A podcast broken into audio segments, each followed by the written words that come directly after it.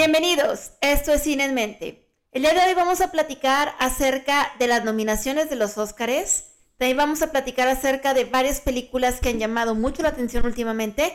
Y como siempre, Raúl se encuentra con nosotros para platicarnos más a detalle acerca de esto. Es correcto, Angie. Primero que nada, ¿cómo estás?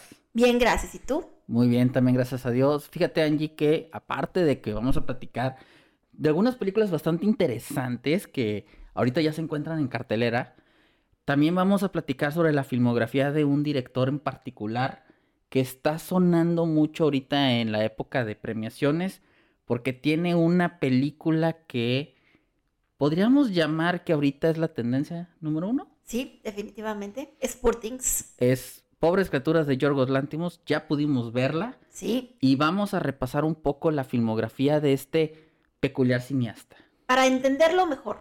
Para comprenderlo un poco mejor porque es un cineasta poco difícil para algunas personas. Sí. Y sobre todo sus trabajos griegos son bastante difíciles de ver algunos. Pero ya lo platicaremos en la, en la filmografía de, de nuestro amigo Yorgos.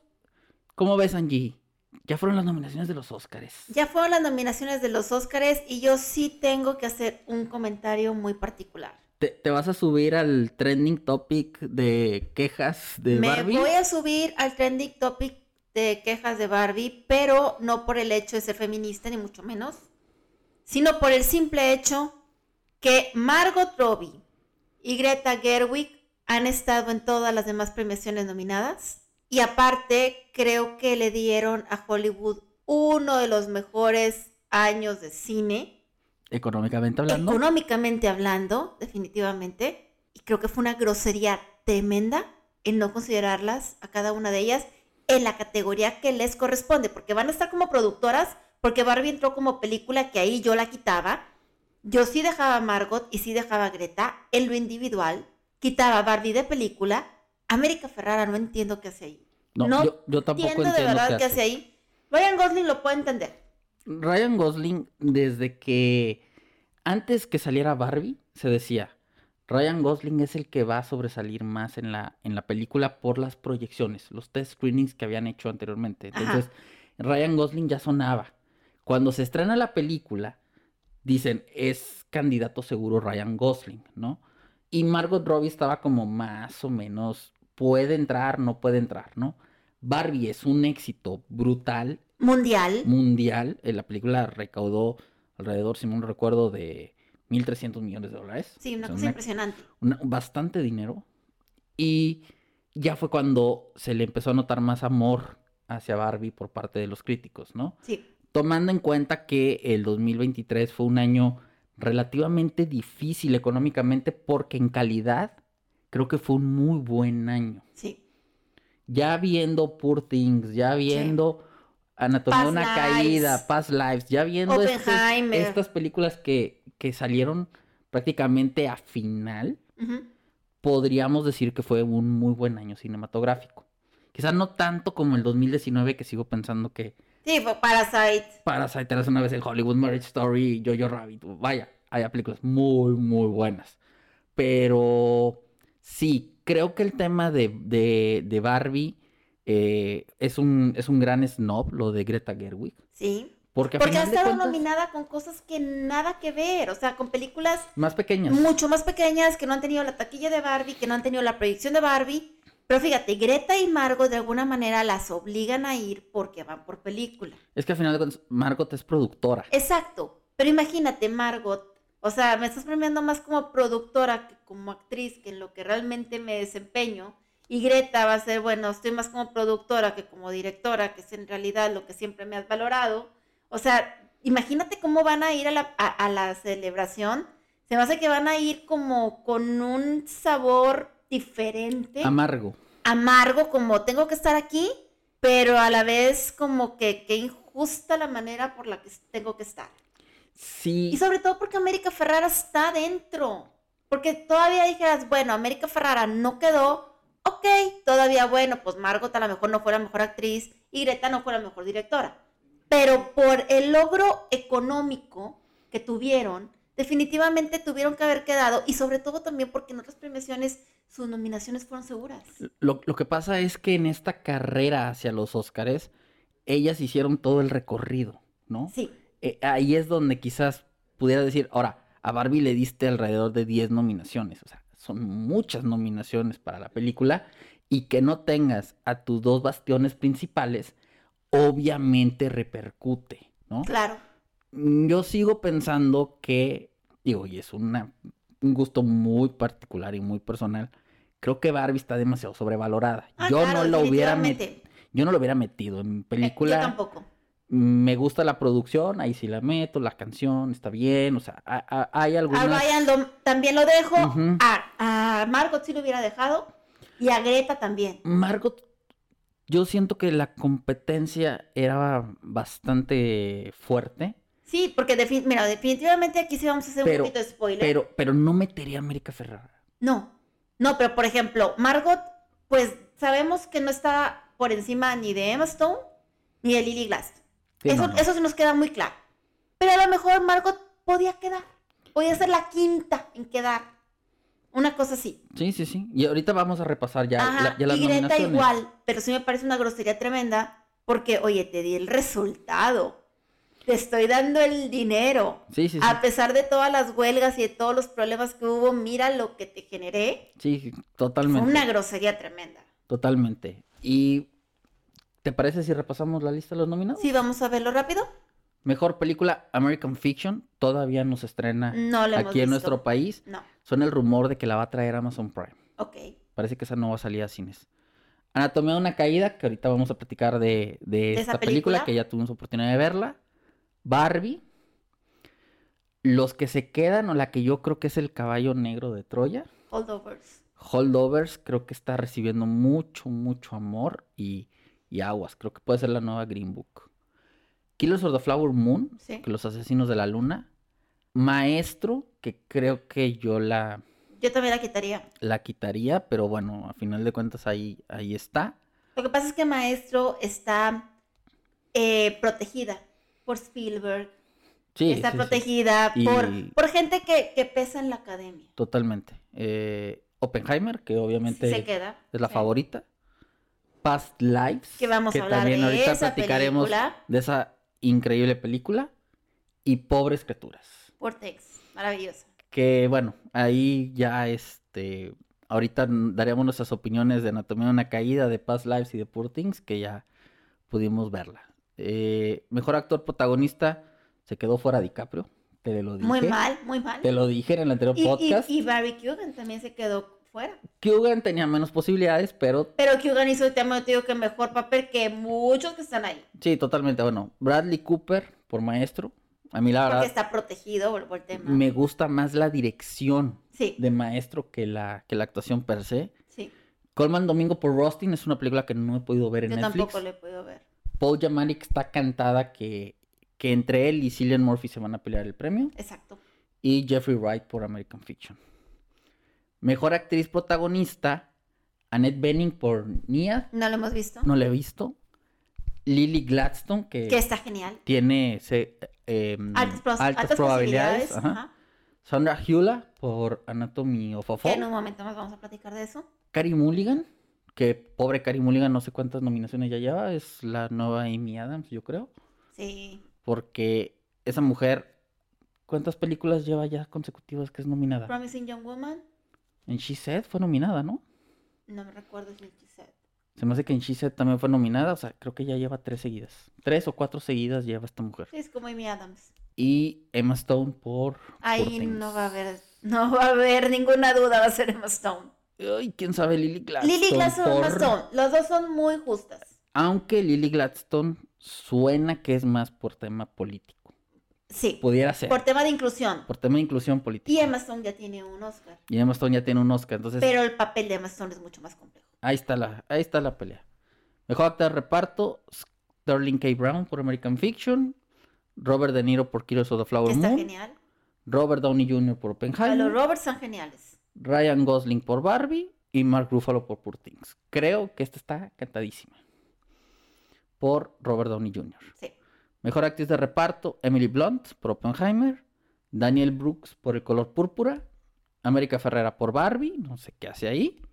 Jodie Foster por Nia y Davin Joy Randolph por Los que se quedan. Que ya... Davin J. Randall. Correcto. Mejor dirección. Aquí está interesante. Quien yo creo que le quitó el lugar a Greta se llama Justine Triet por Anatomía de una caída. Porque es la mujer. Porque es la mujer y porque yo creo que es la eh, cineasta que tiene menos caché de los demás. Porque está Martin Scorsese, Sí, por no, ya la. Ajá, Oppenheimer por Nolan, No- Nolan por Oppenheimer, ajá, Yorgos por Poor Things sí. y Jonathan Glazer por la zona de interés. Pero Jonathan Glazer es un cineasta británico que, si mal no recuerdo, hizo una película que se llama Under the Skin, hizo una que se llama Bird con Nicole Kidman. Es un cineasta que más o menos tiene un cierto palmarés en, en, en Cannes y en ese tipo de, de festivales, festivales. ¿no? Eh, mejor guion original está Anatomía de una caída. Le veo altas posibilidades porque creo que el guion es... Bueno, ya lo platicaremos. Ajá. Los que se quedan, que creo que también tiene posibilidades. Maestro, que no creo que tenga. May December, que tampoco creo que tenga. Y Past Lives, que en una de esas sí nos sorprende. Sí. Ahora te vamos a platicar de Past Lives. Mejor guion adaptado, American Fiction, Barbie, Oppenheimer, Poor Things o La Zona de Interés. Creo que aquí va a estar entre Oppenheimer y Poor Things. Sí, yo también creo lo mismo. Mejor canción original, The Fire Inside de la película de Flaming Hot, I'm Just Ken de Barbie, It Never Went Away eh, de una película que se llama American Symphony, que no la conozco, Wasahe de Killers of the Flower Moon y What Was I Made For de Barbie. Creo que va a ganar Billie Eilish por What Was I Made For. Y si no gana Billie Eilish, I'm just Ken. gana I'm Just Ken con... Sí, va a ganar Barbie. Mejor banda sonora American Fiction, Indiana Jones y el Dial del Destino. Entiendo que quieran reconocer a John Williams, pero en serio, por una película tan mala, no, lo en- no, me, no me cae. Eh, Killers of the Flower Moon, Oppenheimer y Poor Things. En mejor película internacional, fíjate que se quedó fuera Totem. Sí, se quedó fuera Totem, pero te voy a decir una cosa. La Sociedad de la Nieve, que ya tuvimos oportunidad de ver, es muchísimo mejor que Totem. La zona de interés dicen que es muy buena. No Ah. hemos tenido oportunidad de verla, pero dicen que es muy buena la película. Entonces, yo creo que Totem sí estaba muy abajo. Pero fíjate que ah, algo importante de, de película internacional es, no está la película de Anatomía de una Caída porque no la registraron para película internacional. Ellos la quisieron registrar únicamente para mejor película y registraron otra película eh, para internacional por parte de, de Francia. Creo que aquí tenía todas las chances de ganar Anatomía de una Caída, fíjate. Sí podía ganar, pero la zona de interés también. Dicen que Bueno, a la- ahorita la gran favorita podríamos decir que es la zona de interés. Y la, sociedad, y la Sociedad de la Nieve es genial. La Sociedad de la Nieve. Ahora, las películas que están eh, nominadas es Io Capitano de Italia, Perfect Days de Japón, La Sociedad de la Nieve De, de España, Ajá. eh, La Sala de Profesores, esta creo que es alemana, y The Zone of Interest de Reino Unido. ¿El Reino Unido? Es Reino Unido con una coproducción Alemania. Ah, ok, perfecto. Eh, ¿Por qué? Porque Jonathan Glazer es, ah, Es re- de- británico, británico y a final de cuentas pues está hablando de una película sobre nazis. Eh, mejor película animada, El Chico y la Garza, que bueno, por ahí se hizo mucho revuelo con una animadora Colombiana, ¿no? Colombiana. Sí. Sí, que luego yo creo que ya en otro podcast platicaremos No, sobre pero esa- podemos decir brevemente que ella dijo que había trabajado en el proyecto y la entrevistaron los medios internacionales y demás, y le hicieron un gran, gran escándalo y resultó que luego desmintieron y dijeron, ella no trabajó en el proyecto o trabajó una cosa insignificante que no vale la pena. Pero ya había sido un orgullo del país. Sí, y- no, no, entonces sí se quemó muy feo. Sí, se quemó, se quemó muy feo. Eh, Elemental, eh, Nimona, de Netflix. Robot Dreams, que es una película española que, de la que he escuchado muchas cosas muy buenas, aunque todo parece indicar que es medio muda la película, o sea que prácticamente es música y, y- e imágenes. Y Spider-Man Across the Spider-Verse, que tenía que estar. Creo que va a estar entre el chico y la garza y Spider-Man, pero bueno, ahí ya lo estaremos analizando un poco más en otro episodio de, de las predicciones, ¿no? En mejor película documental, Bobby Wine, Eternal Memory, Four Daughters, To Kill a Tiger y 20 Days in Maripool, pues no sé, ahí sí No hemos visto no ninguna. hemos visto ninguna. En producción está Barbie, está Killers, está Napoleón, está Oppenheimer y está Poor Things. Yo creo que todas están bastante bien. Todas están extraordinarias. Vestuario está Barbie, está Killers, está Napoleón, está Oppenheimer y está También, Poor igual. Things, igual. Maquillaje y peluquería se coló una película que se llama Golda, que según mal no recuerdo es con Helen Mirren. Maestro, Oppenheimer, Poor Things y La Sociedad de la Nieve se coló maquillaje, La fíjate. Sociedad de la Nieve. E- Eso es lo que se me hizo interesante. En temas más técnicos como sonido está eh, Resistencia, esta película de Gareth Edwards. eh, Maestro, Misión Imposible, Oppenheimer y La Zona de Interés. Mejor edición está Anatomía de una Caída, Holdovers, Killer of the Flower Moon, Oppenheimer y Poor Things. Cinematografía se metió el conde. Fatal. No, la cinematografía de... Porque está en blanco y negro. No, pero la manera como están retratados los planos... Pero no compare la cinematografía de Poor Things con la del Conde. No, no, no, sí, pero vaya, se me hizo interesante que se colara. No se coló como película Es extranjera. más, me gusta más la cinematografía de Barbie. Sí, la cinematografía de Barbie tenía que estar de Rodrigo Prieto. Eh, esa no es la que falta. Ahí no tenía por qué estar el Conde. Pero bueno, está Killers of the Flower Moon, está Maestro, está Oppenheimer, está Poor Things. Digo, pudo haber estado Napoleón, que tiene muy buena fotografía, pudo haber estado Past Lives, había varias. Eh, la Sociedad de la Nieve. La Sociedad de la Nieve, este, etcétera. Eh, efectos visuales, The Creator, Godzilla se coló para efectos visuales, Pues la es verdad. que ahí sí estaba bien. Eh, Guardianes de la Galaxia Volumen 3, Misión Imposible increíble, Misión Imposible. y Napoleón. Eh, bueno, cortometraje de acción yo creo que nos lo saltamos, cortometraje animado también, mejor documental también. ¿Cómo ves, Angie? ¿Te emocionan los Óscares o Esa- crees que te van a decepcionar como cada año? Mm, no es que me decepcionen cada año, sino que creo, creo que en algunas cosas sí fueron justos, pero creo que, te digo, lo de Margot Robbie y Greta Gerwig sí considero injusta que no hayan sido nominadas. No digo que ganen, nominadas, nada más. ¿Cómo, cómo ves, Angie, si partimos ahora a la sección de reseñas de Sí, películas para Exacto. recomendar?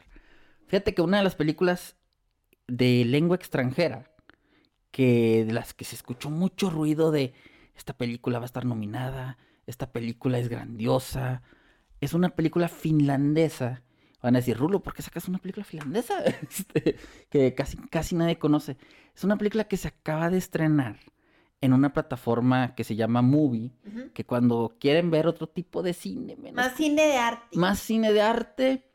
Creo que la plataforma de Movie tiene cosas muy interesantes. Y, y es una película de un cineasta que se llama Aki Kaurismäki, que este cineasta pues ha hecho películas desde los años 70, 80, yo creo. Es un señor ya, ya grande. Y siempre su cine está basado en temas como la pobreza, la, depresión, el alcoholismo, eh, todas estas cosas como muy Deprimentes. deprimentes, ¿no? Y en el Festival de Cannes se exhibió su película más reciente que se llamó Hojas de Otoño o Fallen Leaves. Esta película estuvo nominada a la Palma de Oro, que la Palma de Oro la terminó ganando Anatomía de una Caída, Ajá. y también estuvo nominada al premio del jurado. Recordemos que en Cannes hay cuatro premios, o digamos, cuatro premios como se podría decir mejor película. Es como oro, plata, bronce y mención especial, ¿no? Entonces, el oro lo ganó Anatomía de una Caída. La plata, que es el gran premio del jurado, lo ganó La Zona de Interés. Ajá. El premio del jurado lo ganó esta película de Aki Kaurismäki que se llama Hojas de Otoño y eh, lo que se le conoce como el Un certain regard eh, lo ganó la de Cómo tener sexo. Entonces, esta película ganó el premio del jurado y es una cinta, Angie, que todo el mundo decía es la mejor película romántica, es la comedia romántica del año, es la nueva La La Land. Cuando escuché es la nueva La La Land dije, guay, yo tengo que ver eso, ¿verdad? Claro. Y pues Kau- Kaurismäki tiene una manera muy particular de hacer cine donde es un tipo que tiene un trabajo, obviamente es, es- es una pareja, digámoslo así, que tienen trabajos rutinarios, horribles, em, en la pobreza Extrema. extrema prácticamente. Eh, digamos que el tipo pues trabaja y su único aliciente es el alcohol. La mujer trabaja simplemente. Es una película muy fría. Los finlandeses son fríos. O sea, la- se conocen en un karaoke. Y haz de cuenta que la química que tienen ellos es nula. Pero esa química nula les genera un, ¿cómo le podríamos llamar? Em, o sea, les genera algo. O sea, ellos son fríos, prácticamente no se dirigen la palabra, pero no, no pueden dejarse de ver. No sé si me expliqué, e- es algo un poco extraño. Y entonces un día ella le da un teléfono, ¿sí? Le, da, le, da, le escribe el número de teléfono en un papel, él lo guarda, se va a sacar un cigarrillo y se cae el, tele- el teléfono, ¿no? Entonces ella después se lo reencuentra y ella piensa que él jamás pretendió buscarla. Cuando ellos se vuelven a encontrar y él la vuelve a invitar a salir, digámoslo así, ella se da cuenta que él es un alcohólico. Y él empieza a perder trabajos porque es alcohólico. A final de cuentas, la película es un mensaje de cuando estoy con otra persona, trato de mejorar y trato de dar mi mejor versión de mí mismo. Aunque prácticamente los personajes como tal, pues la química que tienen y, el- y el diálogo que tienen, la conversación, es prácticamente nula. Se basa en silencios. Entonces, es una película muy artística. Muy contemplativa. Eh, sí, es contemplativa, pero, pero es como, como artista. O sea, es, es, es arte. O sea, son personas que se, que se, que se están mirando. Son personas que, que a final de cuentas te muestran la, la soledad y lo difícil que es lidiar con ella, ¿no? Pero se me hace una película difícil de conectar para cierto tipo de espectador. De todas maneras, es una película que sonó muy fuerte en premios, que se quedó en la e, en el shortlist, Como tótem.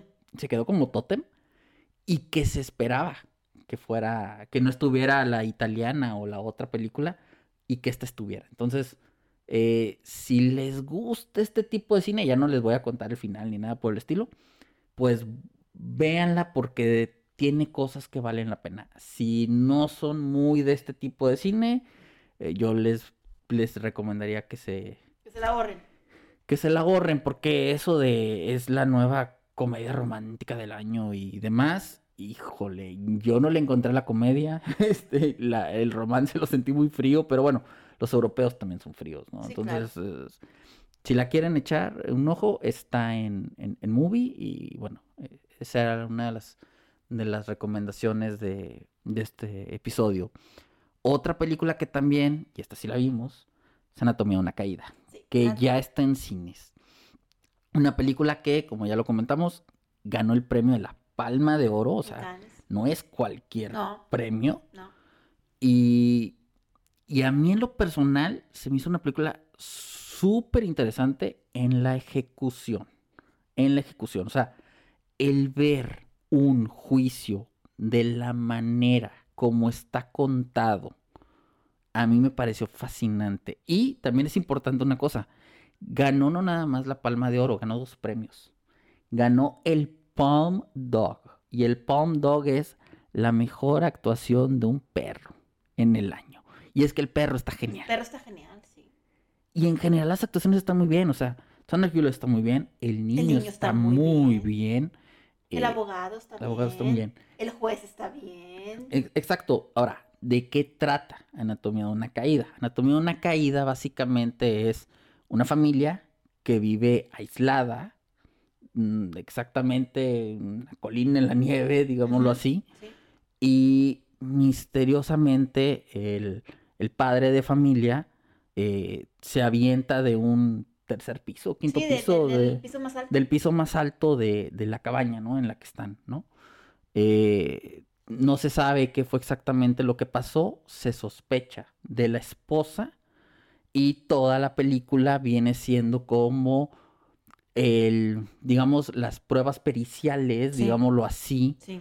de cómo pudo haber sucedido este asesinato o este suicidio. Exacto, Entonces, porque esa es la duda, si es un asesinato o si es eh, un eh, suicidio. e- esa es la duda, ¿no? Y, y el, y el hijo que pudiera haber sido como parte de testigo, pues es invidente y Sí. se vuelve muy complicada y una maraña de, de secretos, eh, porque pues obviamente tiene, todos tienen, hay que buscar el por qué, ¿no? Si, la- si lo mataste tuvo que haber un por qué y, y bueno, ¿Cómo se salen a la luz ciertas diferencias que tenía la pareja, pero ¿te da para matarlo? ¿No te da para matarlo? Exacto. eres inocente, eres culpable, y nosotros somos testigos de este juego entre que si sí lo hiciste, que no lo hiciste, por qué lo hiciste, eh, tenías todo para hacerlo, si lo hiciste, si no lo hiciste, o sea, eh, todo este tipo de cuestiones, y a mí me pareció una película muy buena, a mí en lo particular me gustó mucho, lo- creo que la, la dirección de Justin Triet, si bien no está Greta Gerwig por todo lo que hizo, creo que su dirección es bastante correcta, es bastante buena y es una película que a mí en lo personal sí me dejó pensando porque no voy a spoilear el final, pero el final se puede, eh, puede prestar a múltiples lecturas. Exacto. Entonces, De hecho, la eh, pusimos dentro de lo mejor del año. lo pusimos dentro de lo mejor del año, creo que es una excelente película. Claro, si les gusta un cine más pausado, si les gusta un cine un poco más, no diría contemplativo, pero digamos que tarda en cocinarse la película como tal. Y bueno, yo sé que tú no la amaste tanto. No, tanto no. O sea, es una buena película, sí. Sí la recomiendo, sí. Pero dejen todo lo que tienen que hacer por ir a ver esa película, tampoco. Bueno, yo sí se los recomiendo si tienen la oportunidad de verla en cine. Pero vuelvo al tema. Cada opinión es muy, muy respetable. Y ustedes pueden estar de acuerdo o no con nosotros.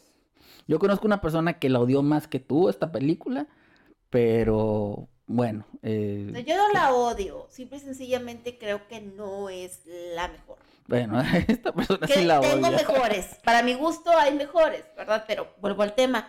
Cada quien tiene sus gustos y es muy respetable.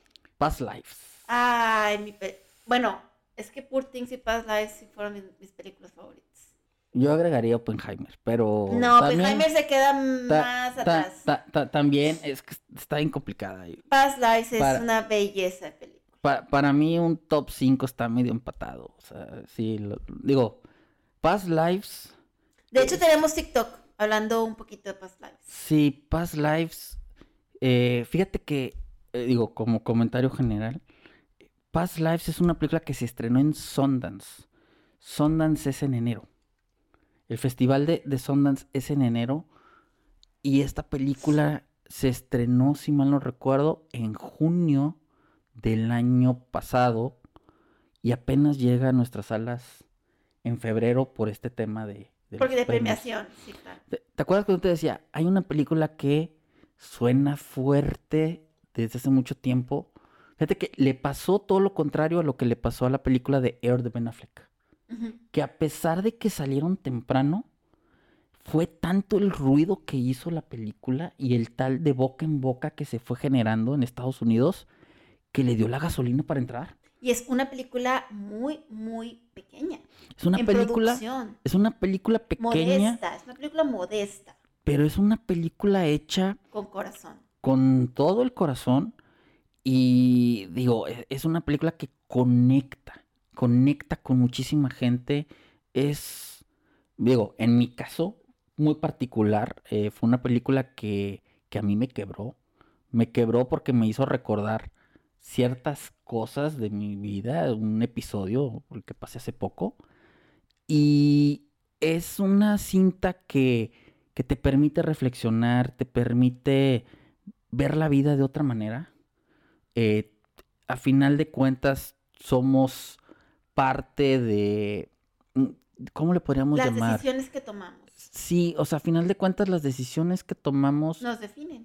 nos definen y obviamente todas nos las condenan. Todas las, todas las decisiones que tomamos traen consecuencias, ¿no? Entonces, es una, es una cinta que a mí en lo particular me llegó más que si no hubiera vivido un acontecimiento.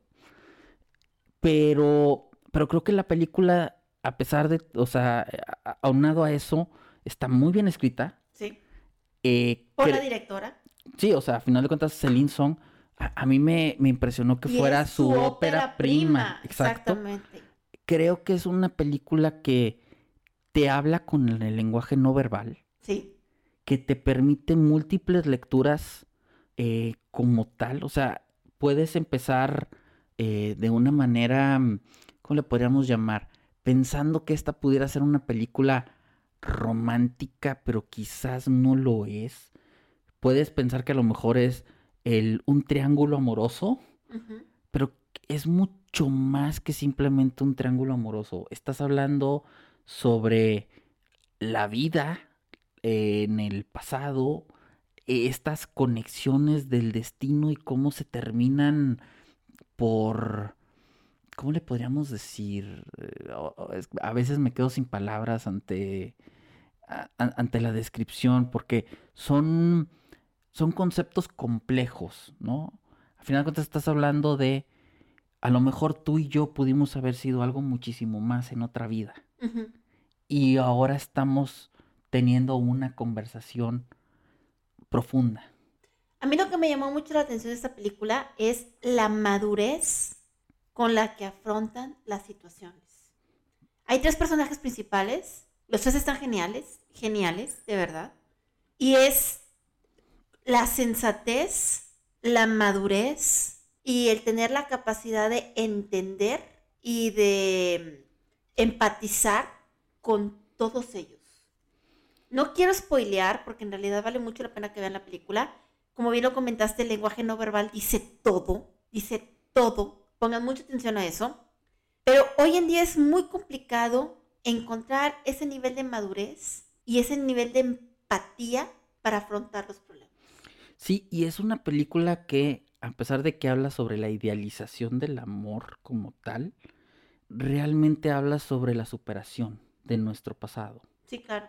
Cómo superamos ciertos momentos que nos definían en aquel entonces, ¿no? Y mucha gente también piensa, bueno, si pasó fue porque tenía que pasar.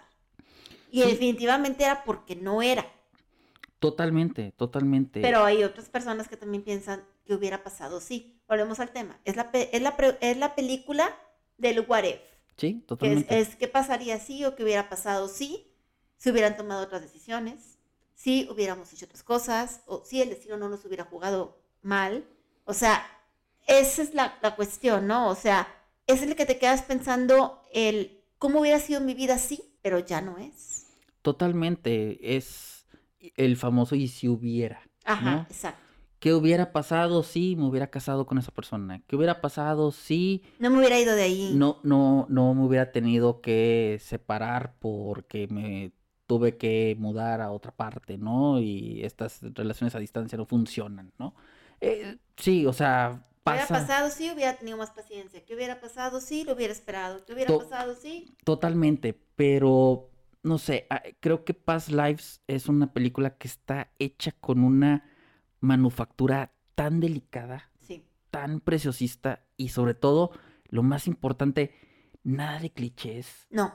Nada de convenciones ni tradicionales. Nada, nada. Es, Mucha madurez. Es realismo. Realismo con madurez. Pero, pero a final de cuentas es una historia que si tú me dices que es una ficción o un guion cinematográfico, quizás yo te diría, ah, bueno, pero en el minuto cuarenta y tantos va a pasar esto, ¿no? Y, y Past Lives no, o sea, cada minuto de la película te sorprendía con un guion que a pesar de, o sea, está muy bien estructurado en su, su narrativa y tiene diálogos muy poderosos y de, pues, algunas índoles, eh, índoles metafóricos, o sea, puedes poner metáforas, puedes eh, empezar a, a, reflexionar sobre diferentes cosas que, que, a mí la verdad me dejó eh, muy, muy, pero muy ¿cómo le podríamos llamar? Consternado. Más que consternado, nostálgico. como, como nostálgico, como, como que fue una película que a mí en lo particular, cuando yo digo estas películas son mi target, esta lo fue. Esta sí, Sí. me conectó directo Sí. y me dijo, Rulo, esta es la mejor película del año. Eh, pero pues también llegó Oppenheimer y Poor Things, y bueno, pero, pero esta es de las que sí me hacen pensar que, que sí está dentro de lo mejor del año. Definitivamente es de lo mejor del año. Yo, para mí era la número uno hasta que vi Poor Things. Y dije, ahí ya se están peleando el número uno entre Poor Things y, y Past Lives. Definitivamente es una película que tenemos que recomendar. Es una película para gente sensible. Es una película para gente que quiera hacer un insight también de Eh, las eh, decisiones que eso. ha tomado. Eso, es una película que Que te te- va a ayudar A a hacer un insight ajá. si has vivido algo similar Pero no solamente si has vivido algo similar, si tienes la capacidad de la empatía. también. y de empatizar con lo que están pasando los tres principales personajes que están maravillosos, que están liderados, vamos a decir, por, Por Greta Lee. por Greta Lee, eh, pero los otros dos muchachos están geniales también.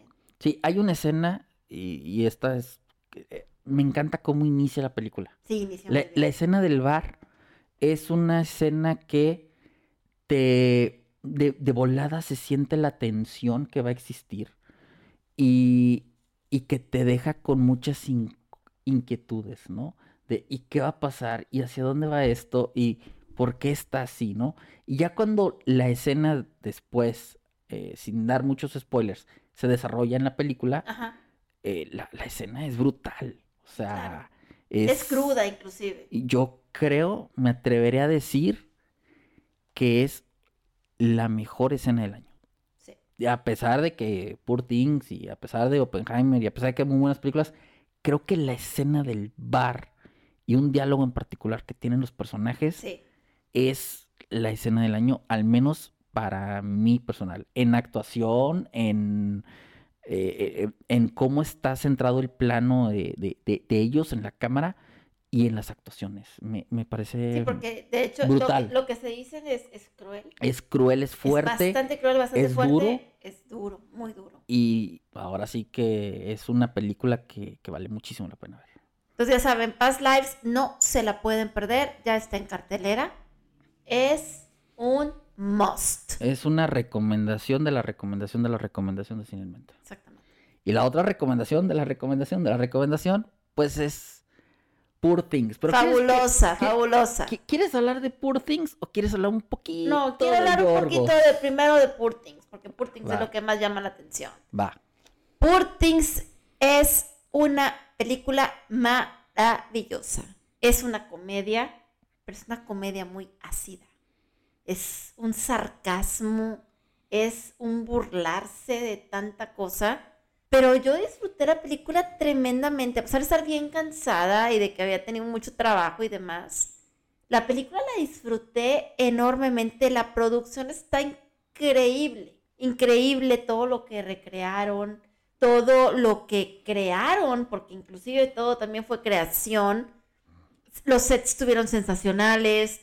Emma Stone está como nunca, como nunca. Si alguna vez habían tenido dudas que Emma Stone era una buena actriz, aquí no les va a quedar la menor duda. Está genial. Lily Gladstone también me gustó mucho, pero el papel de Emma Stone es sumamente complicado. Es, es complicadísimo. Complicadísimo. Hace todo en uno. Y, y como decía Mark Ruffalo, y, y tiene toda la razón, final de cuentas, Yorgos lo que nos pidió es, ustedes como, como actores, complementen. Acompáñenla. pero Sí. no me la, o sea, no traten de opacarla porque ella es el centro del universo de la película. Sí, claro. Sin En ella, no, ella- es- no hay película. En, ella gira todo. Entonces, ¿qué es lo que, qué es lo que hacen? Acompañan. Y la acompaña muy bien, tanto William Dafoe como Mark Ruffalo. Que, que lo que hacen es que sobresalga. Sí, ¿Me explico? O sea, son tan buenos los complementos que terminan por hacer lucir todavía más lo que ya lucía. claro. Y eso hace que Emma Stone haga, sin duda alguna, yo creo, la mejor actuación que he visto posiblemente en mi vida. de lo que- mejor, de lo, mejor. lo- porque lo que hace Emma Stone es algo que Ya Es- sabíamos de su rango. o Es sea, un huracán. ya, ya- ya sabíamos que ella es extraordinaria. La vimos en La La Land. La vimos en La Favorita, Sí, que sí, también es buenísima. buenísima. La habíamos visto en The Help, que también había hecho un muy buen trabajo. La vimos con Iñárritu. En Birdman también, también lo poco que sale lo hace muy muy bien. Entonces es una actriz que cada vez ha crecido mucho más. Y con un director como Yorgos, que ahorita platicaremos ya un poco más de, de su filmografía y cómo ha evolucionado él también, porque él ha evolucionado muchísimo desde su primera película. No, de- y cada película que saca es mejor. E- Es un tipo que cada Se película que mejora, saca mejora. se mejora. Entonces, aprovechando esta dualidad y mancuerna que han hecho juntos, hacen que Poor Things llegue a niveles desproporcionales. O sea, lo que hace actoralmente Emma Stone, difícilmente alguien lo va a poder igualar. Sí. No, además son. Porque- nos calla la boca a cualquiera. Se entrega por completo no solamente en su rango actoral, sino también en su cuerpo. Le tocan escenas muy complicadas y digo, esto no es spoiler, la película está plagada de escenas sexuales y de desnudos. Y la actriz, o sea, en este caso Emma, está al 100% con el proyecto. Y No, aparte es productora. no se inhibe nada No. muestra todo, literal, pero lo hace en función de la historia y del personaje. Y está justificada. Y está totalmente justificado ¿por qué? porque, Porque es es la una, historia. porque es una película que te habla sobre el descubrimiento de Bella. No sé si quieras dar un poquito de sinopsis o nos vamos con la filmografía de Yorgos y ahorita continuamos con Poor Things Sí, para va- cerrarlo. vámonos, vámonos con la filmografía de Yorgos para que nuestro público pueda conocer un poquito más. Bueno, Yorgos Lantimos es un realizador griego cuyo primer trabajo oficial fue que participó en la ceremonia de, inaugu- de inauguración de los Juegos Olímpicos de Atenas, Grecia en el 2004. De ahí se le brindó la oportunidad de hacer su primera película. La primera película, no la vean, se llama Kineta, está en Movie, es una película rarísima, Angie. Yorgos se ha caracterizado por ser un cineasta que le gusta lo extraño, lo bizarro, y generalmente tiende también a choquear a la audiencia. Sí. ¿De qué trata Kineta? Te podría decir que no le entendí, pero más o menos. Son tres personas, en este caso una mucama de un hotel, un policía que tiene afición por los este, carros, en este caso los BMW, y un fotógrafo. Y se encargan de recrear famosos asesinatos que han ocurrido en un pueblo llamado Quineta. ¿Por qué lo hacen? ¿Quién sabe? ¿Qué ganan con hacerlo? Nadie sabe. ¿Por qué? Porque la película no te cuenta nada. Es un, es un ejercicio cinematográfico con muchos desenfoques, con escenas no tan choqueantes como su próxima película que va a ser Canino, que Canino es una obra maestra del cine, pero sí es una cinta que tiene muy pocos diálogos. Si la película tiene 20 diálogos cortados, creo que es demasiado. Y es un ejercicio cinematográfico muy extraño que difícilmente creo que a alguien le pueda gustar. Porque no tiene sentido la historia, no llega a ningún lado. El clímax no, no llega a nada. Y me recordó mucho al cine de Carlos Regadas. O sea, contemplativo, aburrido. Contemplativo, aburrido, pero no nada más eso. Cámara que se, que se está moviendo constantemente, que se desenfoca y que va perdiendo. Este... Pero Regadas se ponía 10 minutos de la bandera nacional. Y aquí también. Y aquí también te pone cinco minutos, este, un vaso con agua. O sea, no, no, no, no, no me generó. Si tú me dijeras que este tipo fue el que hizo Poor Things o la favorita, No lo crees. no te la creo. ¿Por qué? Porque te habla de un cineasta que, obviamente, digo, también importa el presupuesto y con quiénes te rodeas y demás, ¿no? Pero no, no cuenta una historia. Pero en el 2008 llega lo que, la que yo creo que es la película que realmente lo termina eh, catapultando, porque esta película ganó el eh, On Certain Regard de Cannes Que es canino o, o quinodontas, ya platiqué un poco de ella en el, en el podcast pasado. Es esta película donde un padre de familia tiene a sus hijos literalmente aislados, secuestrados, ¿no? Hasta cierto punto, donde les eh, enseña eh, algo muy similar a, a, este, ¿cómo se llama? Eh, la, hay, un, hay un concepto que se llama el, el algoritmo de la caverna de Platón, donde en este caso les enseñan a estas personas que vivían en la caverna, ¿no? Que, que hacían símbolos, les decían, ah, mira, esta es una manzana, y era una pistola. Ah, esto es un... Todo distorsionado. todo distorsionado, ¿no? Y en Canino, el padre les enseña puras cosas distorsionadas para que no puedan salir de la casa. Y estamos hablando que los hijos son adultos. Los, estamos hablando que son niños. Los hijos son treinteros, cuarenteros. O sea, es una, es una locura de película. Eh, la única manera en la que tú te puedes salir de esa casa es si tú pierdes cualquiera de tus dos dientes caninos, ya sea el izquierdo o el derecho, ¿no? Pero una vez que lo pierdas, te tiene que volver a crecer. Lo cual, eso nunca va a pasar de entrada, porque el, diente canino, digamos el colmillo, es el más difícil de que se te caiga, ¿no? Y luego no vuelve a crecer. O sea, es, es, es una locura de película. Esta película llamó la atención de muchísimos cineastas y puso a Yorgos en el palmarés de, de, de, un realizador diferente. Es una película transgresora, es una película cruda, es una película que tiene bastante violencia, es una película eh, difícil de ver y que está plagada de momentos de shock, pero cuenta una historia y la historia la cuenta muy efectivamente. Entonces, Canino, esa fue su segunda película. La tercera película fue una que se llama Alpes. Y es como que la mezcla de Canino con Quineta. ¿Por qué? Porque es una película que tiene más silencios. Es una película que, que, fíjate que la historia es interesante. Son un grupo de amigos, cuatro amigos, que empiezan a, a, a hacer un, un negocio donde se aprovechan de el duelo de las familias. Entonces, imagínate que tú perdiste a tu hijo, ¿no? Entonces ellos dicen, bueno, yo puedo fingir ser tu hijo durante unos días para que tú puedas eh, aceptar o, o, o, asimilar un poco mejor la pérdida, ¿no? Y entonces ellos se toman ese papel muy personal uh -huh. que al final de cuentas, pues les termina gustando más esa vida que la vida que actualmente tienen. Uh -huh. Lo cual hace una película compleja. Uh -huh. Muy, muy compleja.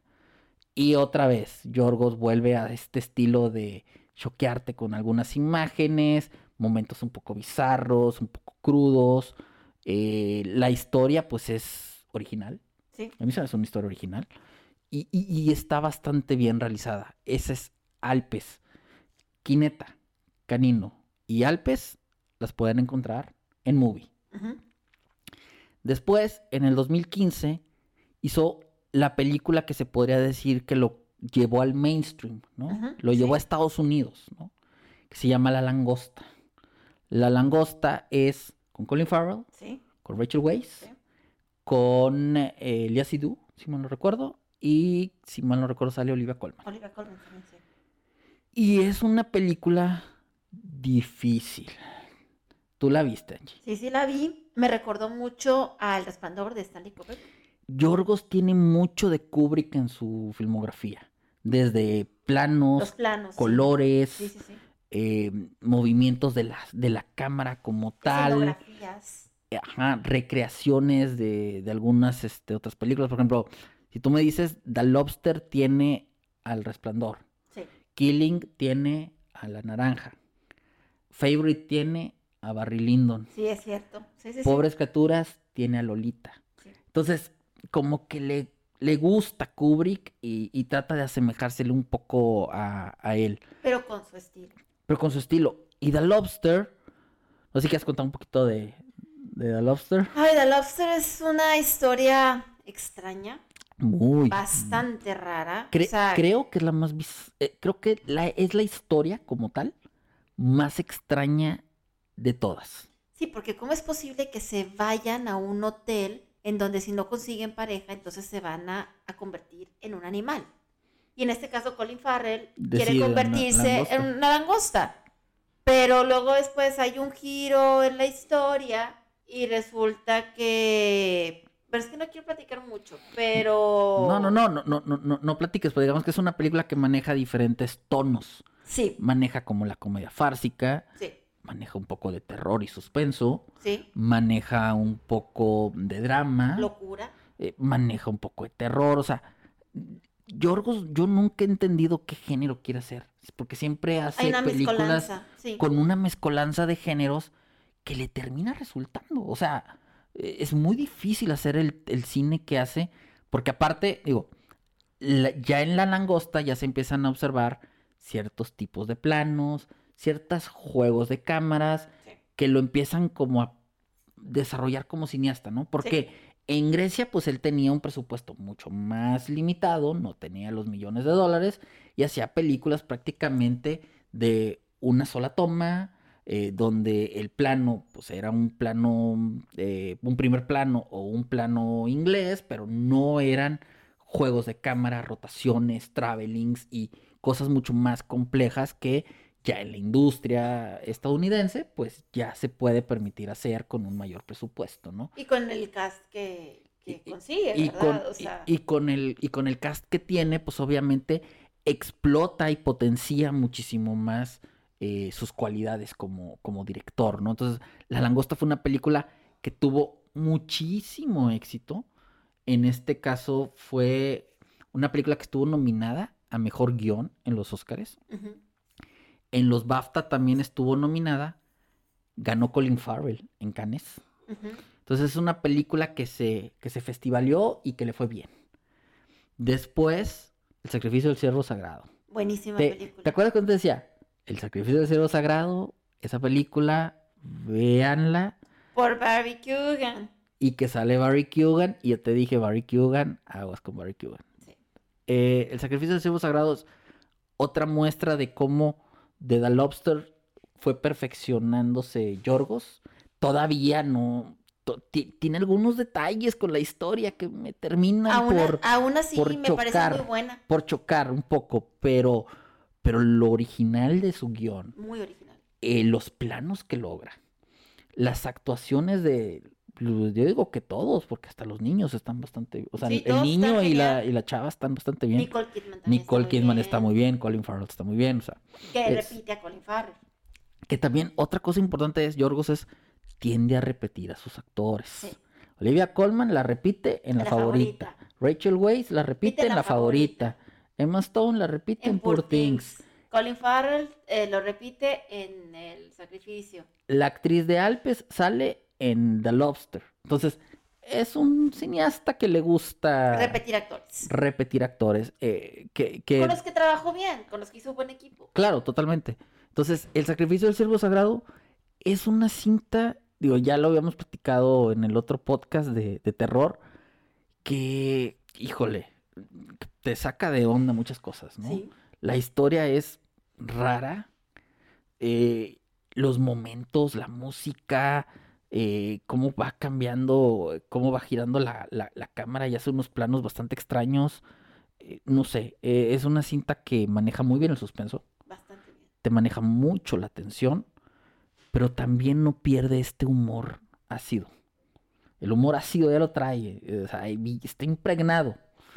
Entonces, a ti te gustó, ¿no? La Sí, de- sí, muy buena película. Mejor que La Langosta.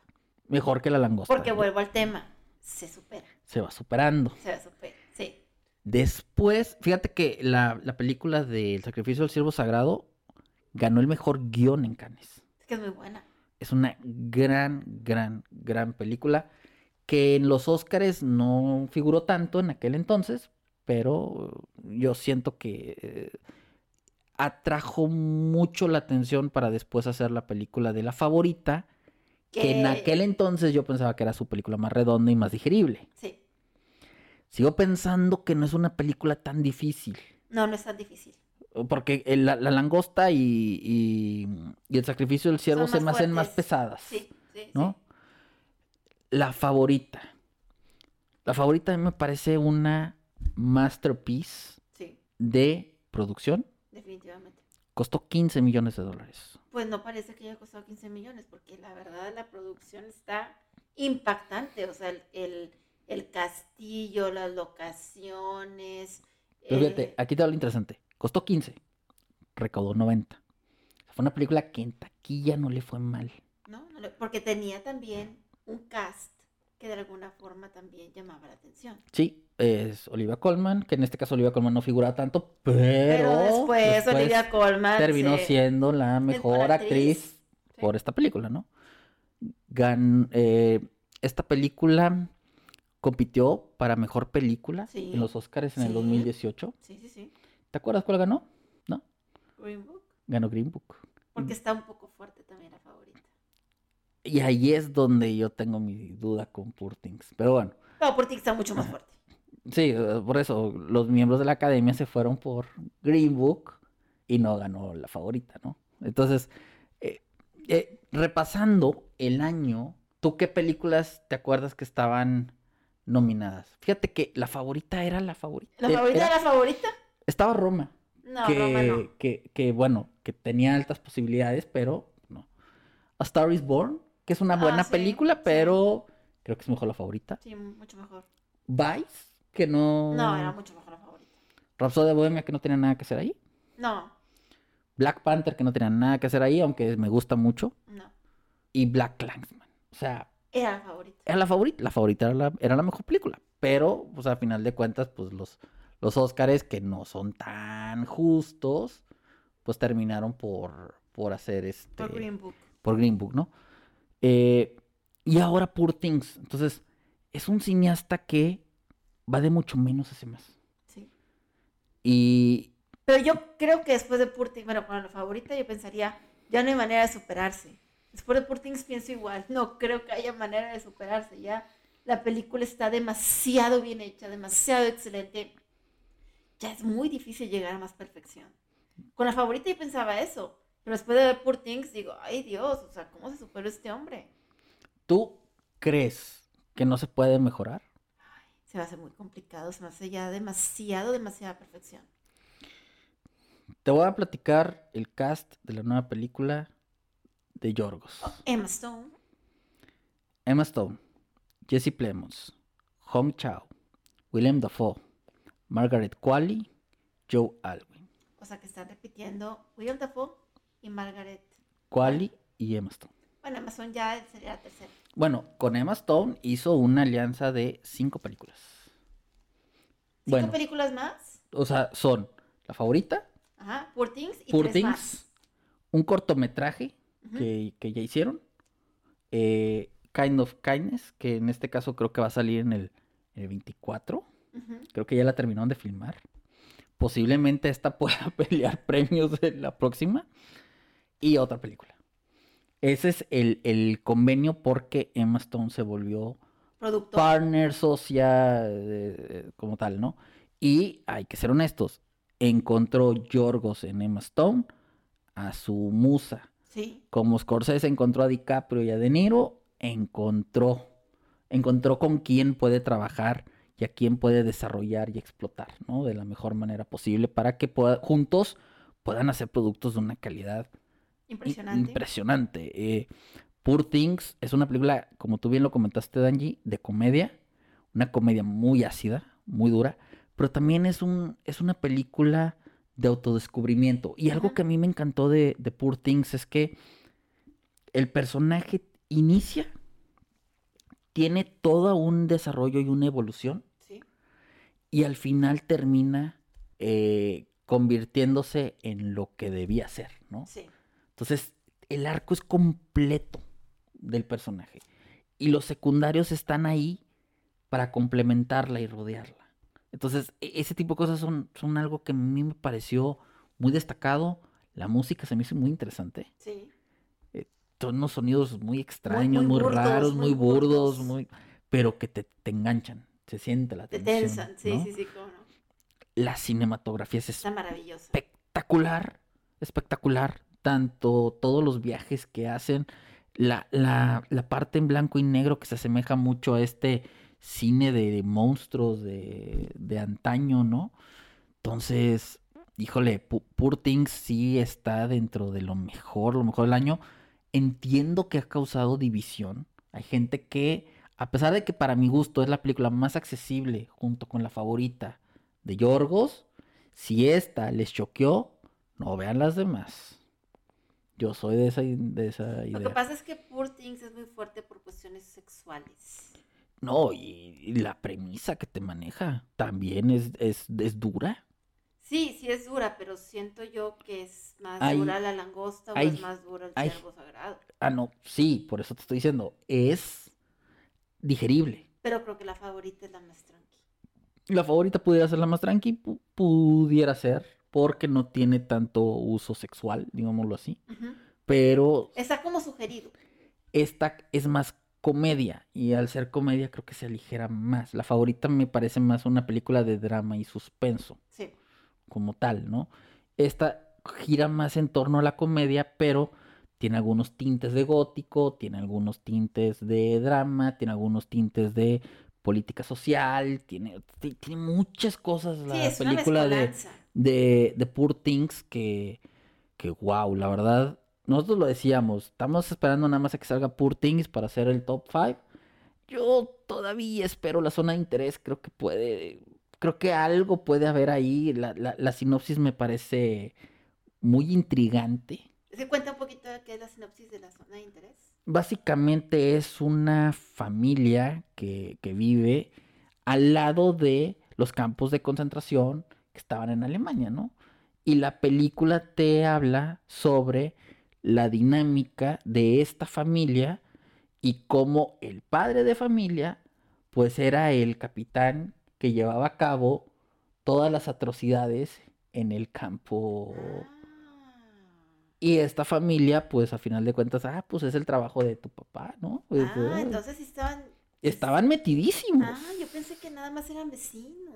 No, no, no, no, no. Entonces, eh, la película te, te trata sobre pues los, las pláticas que tienen los generales, eh, cómo la familia pues tiene algunos temas más mundanos, ¿no? Este, y cómo viven en una burbuja. Sí, los cortos que yo vi es que están viviendo en una burbuja. Cuando al lado tenían todo el horror, ¿no? Entonces, yo todavía, mm, la zona de interés, tengo mucho interés. Y es con Sandra. Eh, y es con Sandra Hüller. Eh, tengo mucho interés en verla todavía. Pero no sé si quieres agregar algo más de Poor Things, aparte de que es... Que es maravillosa, que a mí me encantó, que yo entiendo que va a haber diferentes opiniones, y que todo se respeta definitivamente. Pero cuando fui a ver la película, pues la gente aplaudió al final de la, cinta, o sea, a la gente le gustó. Yo diría que si quieren salirse del cine convencional y tradicional, quieren buscar propuestas diferentes, arriesgadas, digo, es importante mencionar que la película de Poor Things no es escrita por Yorgos, viene de un libro de, mm, si mal no recuerdo, se llama Aldar Gray. y el guion está hecho por Tony McNamara, que fue él también el que hizo la favorita. Es decir, no son ideas de Yorgos. Pero Yorgos, aquí, aquí es otro punto importante, es el escritor buscó a Yorgos y le dijo, quiero que tú hagas mi película por ahí del 2011. Pero nadie le quería financiar a Yorgos esta, esta idea y esta película hasta que pues ya empezó a tener un tiempo de renombre y pues a Fox Searchlight dijo, pues está bien, yo, yo me la viento, soy una productora un poco más independiente de la Fox y pues mi prestigio, si en dado caso tu película eh, termina siendo choqueante y empieza a generar mucho ruido negativo, pues no, no, me pega tanto como si un estudio como Warner, un estudio como Universal, a final de cuentas pudieran tener esta película, ¿no? Entonces, le apostaron, creo que es una idea interesante, em, creo que la ejecución de Yorgos nos demuestra que es uno de los mejores cineastas. Digo, otro tema también importante antes de cerrar es la cámara, el ojo de pez. Sí que lo usa en la favorita. Que lo usa en la favorita. Te da otro sentido. O sea, Muchas te, veces... Te hace sentir diferente, como que te hace sentir parte de, como lo, que tú lo estás observando. Muchas veces, cómo cuentas la historia no solamente es cómo es el guion de la película, uh -huh. sino cómo lo encuadras. ¿Cómo lo transmites? Cómo transmites. Entonces, eh, yo tengo una cierta fascinación con las películas de Yorgos porque Yorgos le gusta jugar, experimenta y te hace cosas muy diferentes que solamente he visto, por ejemplo, en Maestro con Bradley Cooper, sí. vi algo similar ahí a este estilo, ¿no? Algo similar, pero no igual. No, sí. Pero a final de cuentas hace algo similar. Le falta todavía a Bradley para hacer un Yorgos. Un Bong Joon-ho te hace este uh -huh. tipo de, de, cosas que te hacen de ver el cine con otros ojos.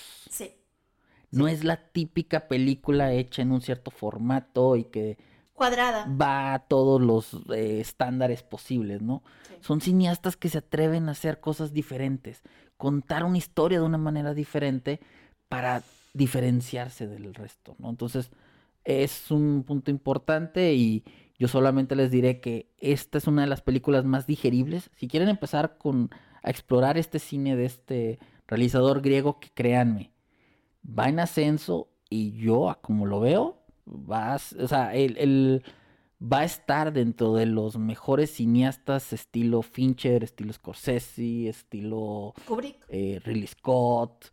Kubrick, bueno, ya hablamos de una super leyenda, ¿no? Pero uh -huh. digamos que de estos, ¿no? Spielberg, y creo que Yorgos de, junto con Nolan, junto con Greta Gerwig, creo que Greta Gerwig va a estar dentro de esta camada de cineastas, eh, Jordan Peele, Robert Eggers, Ari Aster. Hay, hay, algunos cineastas que realmente son muy propositivos y que creo que el cine está en buenas manos con ellos, eh, la verdad.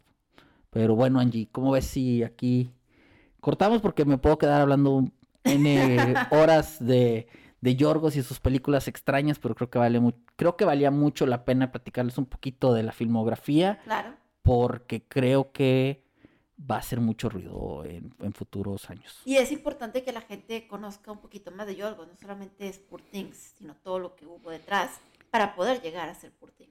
Y, y como los hemos comentado, ¿no? A final de cuentas, parte de la intención de este, podcast, de este podcast es que conozcan diferente tipo de cine. Exacto. Que, que conozcan, que se arriesguen, que, que sepan que no nada más está Marvel o DC o otro tipo de... O el Hollywood comercial. O el Hollywood comercial, o sea, hay muchísimo cine ahí afuera, sí. disperso, que quizás no lo conocemos y que, y que, por ejemplo, digo, para más para mencionar, las primeras tres griegas están en, movie. movie. La película La Langosta, si mal no recuerdo, la van a volver a lanzar a Netflix el próximo mes. La película del Sacrificio del Cebo Sagrado está en HBO Max. Uh -huh. La favorita está en Star Plus y por escrituras está en cines. Sí. Entonces, el cine de Yorgos está disponible claro. para quien lo quiera ver. Claro. No, y es importante también comentar que tratamos en este podcast de platicar acerca de cine de todos los tiempos, de todos los géneros y de todos los países. Sí, totalmente. Pero bueno, Angie, ¿cómo ves si compartimos nuestras redes sociales? Sí, vamos a compartir nuestras redes sociales. Estamos como Cine en Mente en Facebook, X, Instagram y TikTok. Pues muchísimas gracias por habernos escuchado y estén pendientes de nuestro próximo episodio. Cuídense mucho. Así es, cuídense mucho. Nos vemos. Bye bye.